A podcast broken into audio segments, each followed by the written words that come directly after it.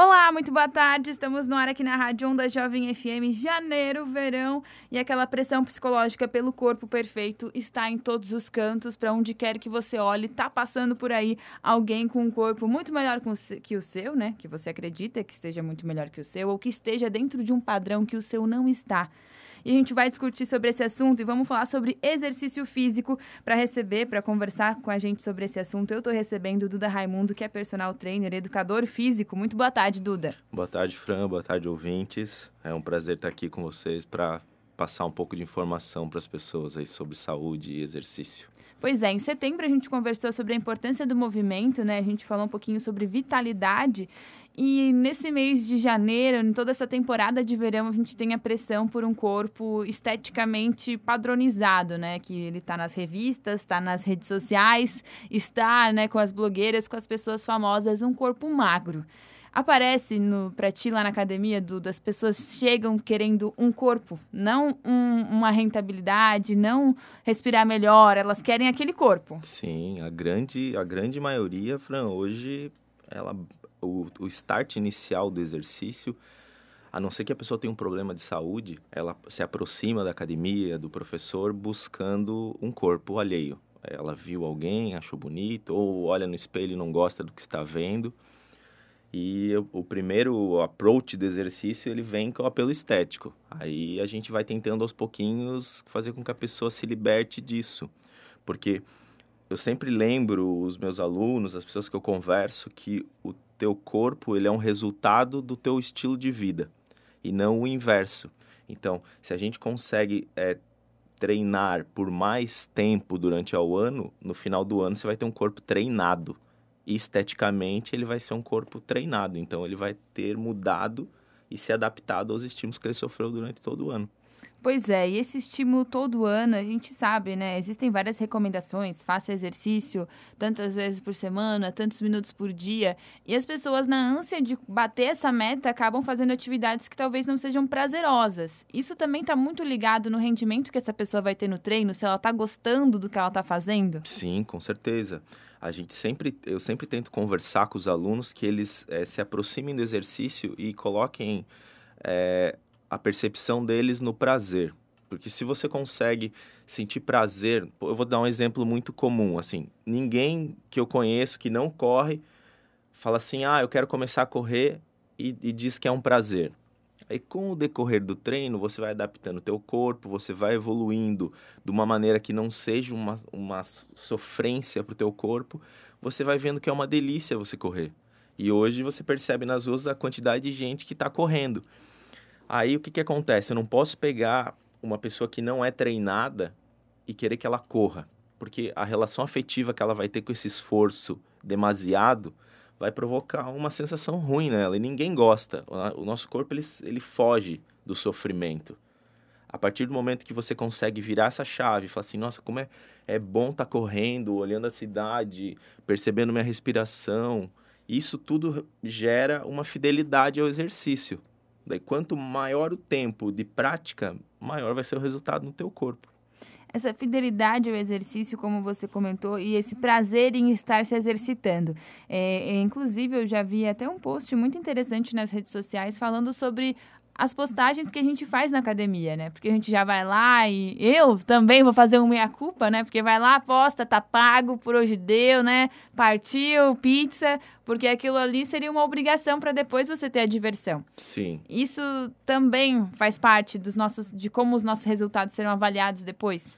Então, Fran, é, é curioso. É, existem algumas pesquisas hoje que mostram que as pessoas se motivam muito por posts no Instagram. Por exemplo, é, você posta o teu exercício, você posta que você fez comer uma fruta pela manhã junto com o café da manhã.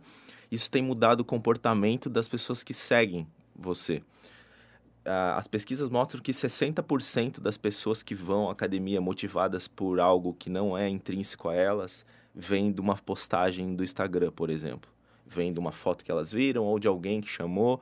Então a gente percebe que isso tem um efeito positivo Porém, a gente tem que refletir um pouco sobre o que a gente escreve. O tá pago, ele eu sou um cara meio chato para isso. Então, o tá pago ele tá muito mais relacionado a uma obrigação do que a um prazer.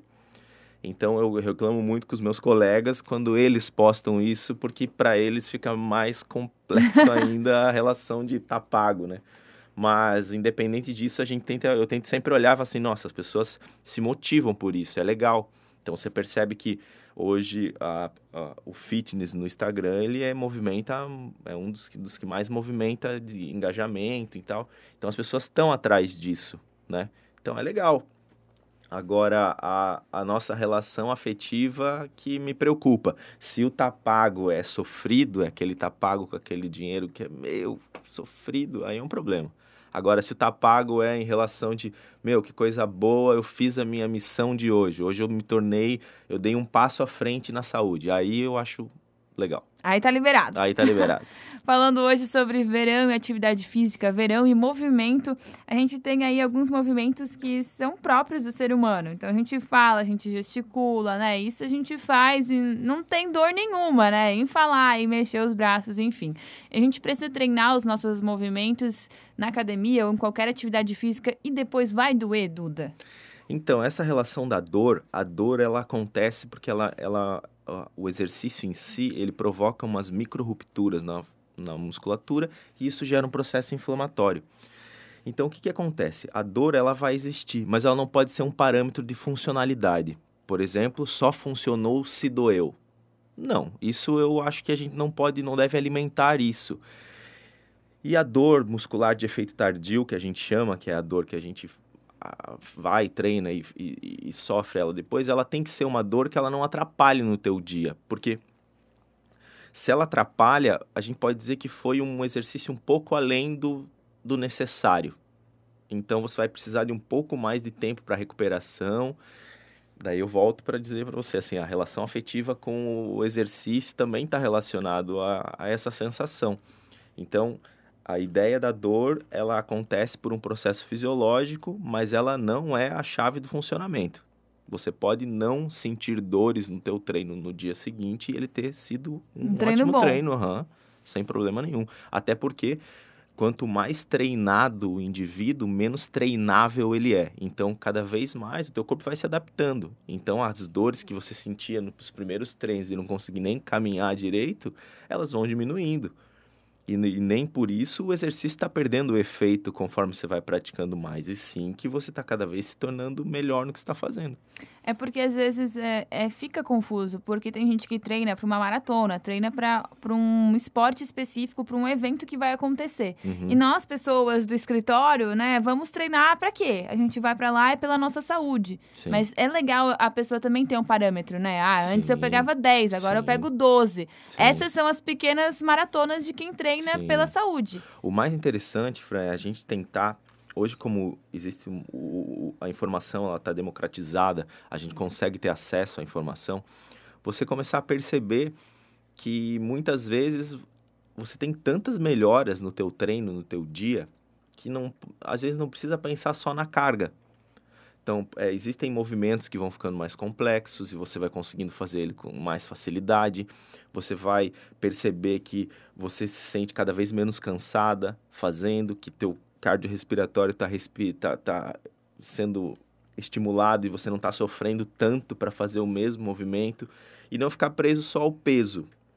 Às vezes é legal você trocar uma ideia com o teu professor, ele vai te explicar essas outras variáveis que a gente consegue é, mensurar de benefício do exercício físico, para não ficar pensando assim só, ah, eu preciso levantar tanto peso para ter o resultado. Às vezes você pensa assim, ó, eu, eu costumo falar para os meus alunos muito isso a, o nosso corpo ele entende intensidade, o músculo ele entende a intensidade pelo tempo sob tensão. Então eu já eu, eu falei isso para ti já, eu acredito. Então a gente pensa assim, antes de você aumentar a carga, pensa em fazer o movimento um pouco mais controlado, um pouco mais lento, fazendo a respiração correta, ativando a musculatura do abdômen, fazendo o movimento de uma forma bem efetiva. Você vai perceber que a exigência do teu músculo vai ficar muito maior. E se o nosso corpo entende o tempo sob tensão como intensidade, a gente está ganhando muito mais resultado fazendo esse controle do movimento do que colocando mais peso e simplesmente erguendo ele. Aí você percebe a diferença vamos já que a gente está falando de atletas maratonistas e tal, vamos falar de estética. Existe o fisiculturista, que ele tem o corpo estético, e existe o strongman, que é o homem mais forte do mundo. Então, necessariamente, o fisiculturista ele não é um homem forte. Ele é um cara que tem uma hipertrofia e uma estética aparente. O strongman, ele, ele não parece ser tão forte, ele parece ser mais um cara com um grau de obesidade do que um cara forte, ele é extremamente forte. O que que muda? Muda que um faz o exercício pensando na mudança estética e o outro faz pensando em transportar a carga de um ponto X para um ponto Y. Então, se a gente pensa numa estética, o peso ele é importante, mas ele não está em primeiro lugar. Pois é, fica aí o registro para você então, tá lá na academia pensando só quando que vai subir de peso, quando que vai, né, levantar mais peso, tem todas essas coisas que fazem parte, né, da saúde, que vão te levar muito mais além no treino, na vida e qualidade de saúde em primeiro lugar. Hoje eu tô recebendo o Duda Raimundo, que é educador físico, para conversar um pouquinho sobre movimento nessa temporada de verão e nessa busca por um corpo que muitas vezes não está ao nosso alcance e que talvez nem precise, né? A gente precisa de um corpo que se movimente corretamente, né, que esteja aí fazendo as suas funções e a estética deveria vir depois, Duda, mas lá na academia é o caminho inverso. Assim, Fran, é, é, eu sempre costumo dizer que é, às vezes as pessoas escutam eu falando e parece que a estética não é importante. Ela, é, com certeza ela é importante, ela vai é, ser o fator de motivação das pessoas. Só que é, o que eu percebo é assim: quando o aluno entra na academia, somente pensando na estética, ele já vem com uma visão errada da alimentação, com uma visão equivocada do exercício, que aí ele pensa que ele precisa, ele passa duas horas na academia e daí em um mês ele vai mudar o corpo dele. Então a relação que ele vai ter de frustração com, essa, com esse movimento que ele está gerando é muito grande. A chance de dar errado é muito grande. Então, é, os meus alunos, por exemplo, eu, eu tive alunos que eles tinham muita dor no joelho e estavam buscando a estética. Então, é, eu como professor de educação física, eu primeiro tenho que pensar em tirar ele do ambiente de dor para depois melhorar a, a, o corpo dele, a questão estética.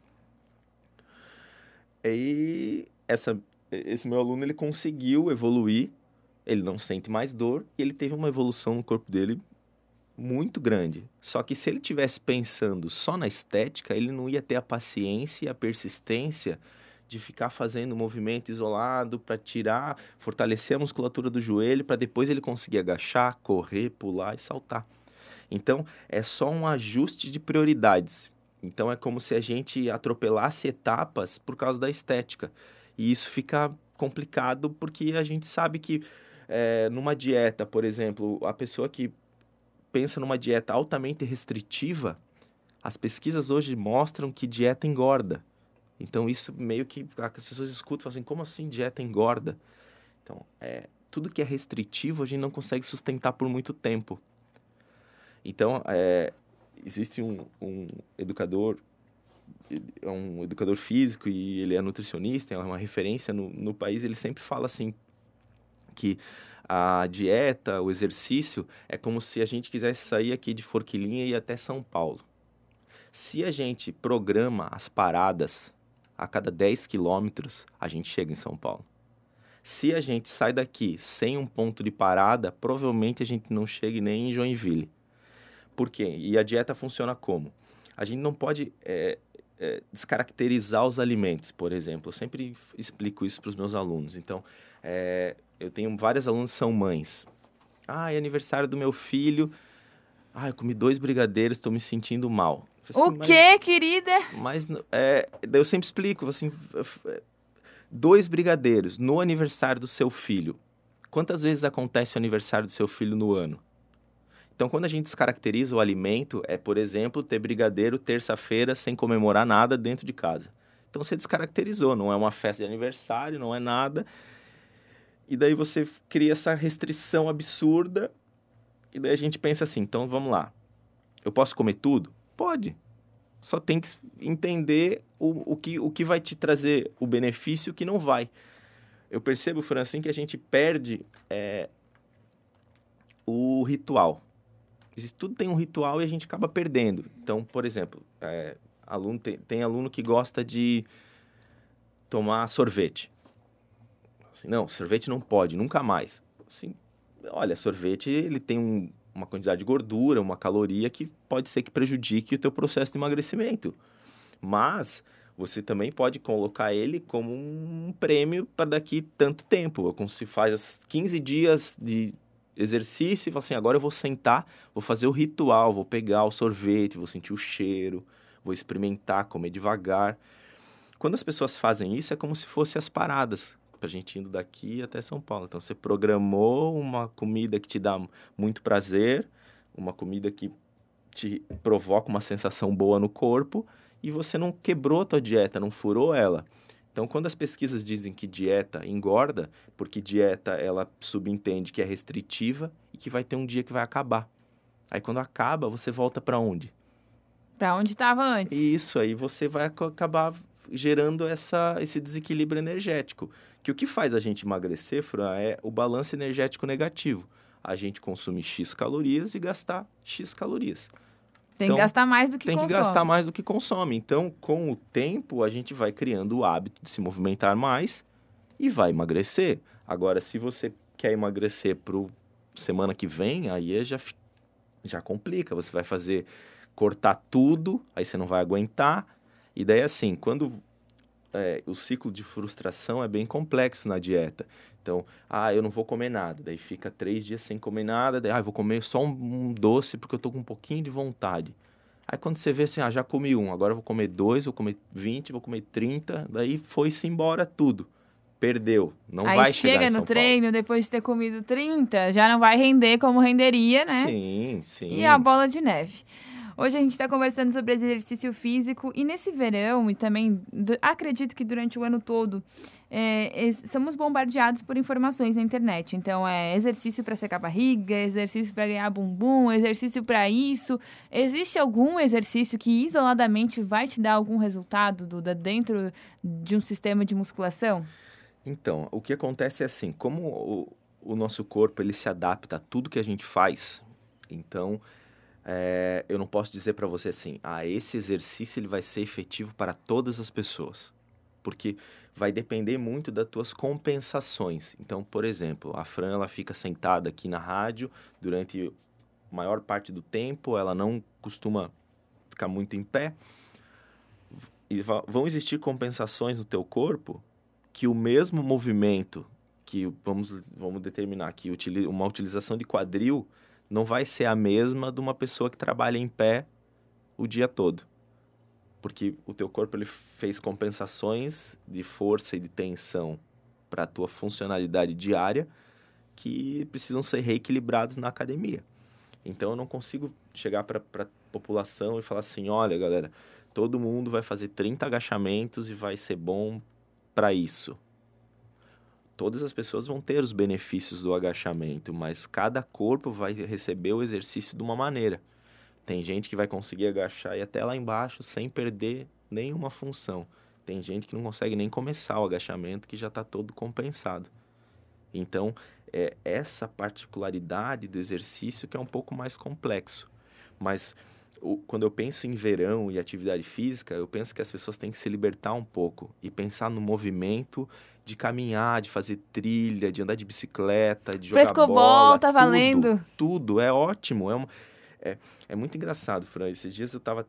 Eh, me procurou para personal uma senhora. E aí ela falou que ela tem pavor de musculação e daqueles aparelhos da sala de musculação. E aí eu tentando conversar com ela, explicar que sim, os aparelhos têm, parece uma sala de tortura, mas não é e tal, por aí vai. Conversei com ela, ela foi e ela voltou e está começando a treinar agora.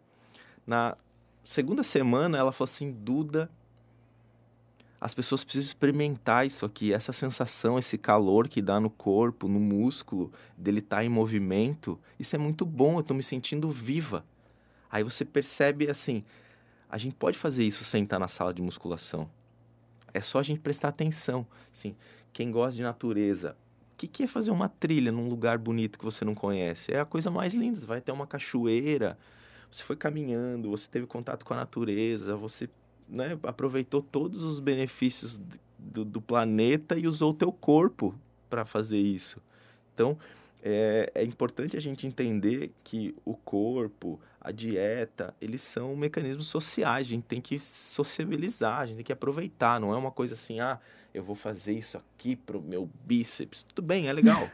Mas também tem o, fator de, pô, se juntar teus amigos e fazer uma trilha, cara, é muito difícil quem não goste. A relação afetiva, né? Como a gente comentou, sim. tudo passa pela relação afetiva, sim, então. Sim, sim, com certeza. Hoje aqui na Rádio Onda Jovem falando de verão e tá liberado então frescobol e essas atividades que as pessoas às vezes só fazem no verão, né? Então, ah, andar de bicicleta na praia, é, isso a gente pode fazer e quem sabe manter na rotina, porque acredito e pelo menos visualizo que na praia as pessoas estão em mais movimento do que na cidade. Sim. Geralmente, né, sim, Duda? Já é um, um, lado bom do verão. Com certeza, com certeza. A gente costuma é, se alimentar de uma maneira melhor no verão a gente costuma se hidratar mais no verão e a gente costuma se movimentar mais. Então, assim, o verão, ele, ele, ele tá muito relacionado a essa vitalidade. Não sei se é pelo momento que a gente utiliza mais isso, né? Que a gente se mexe mais, vai para a praia, volta.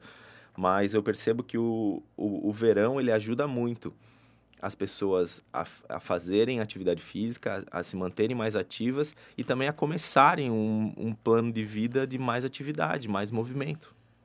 Tá certo, então. Hoje a gente trouxe algumas dicas para você que está ouvindo a gente, falando sobre atividade física, falando sobre é, essa pressão, né, por esse corpo e o mais importante, uh, movimentar esse corpo aí para que ele seja cada vez mais saudável e esteja sempre estimulado a ser melhor. Porque quando a gente faz um, uma atividade física, o corpo vai, ele se vicia no exercício, ele quer mais, ou a gente que tem que forçar para ele, para o corpo ir um pouquinho mais? Então, ele gera, ele gera o exercício, ele vai ter um efeito pós-exercício que hormonalmente você vai se sentir muito bem. Então, os hormônios relacionados ao bem-estar, a sensação boas, logo após o exercício eles são estimulados. Então, é muito comum você acabar o exercício e estar tá muito bem. Então, eu sempre tento fazer com que as pessoas percebam isso.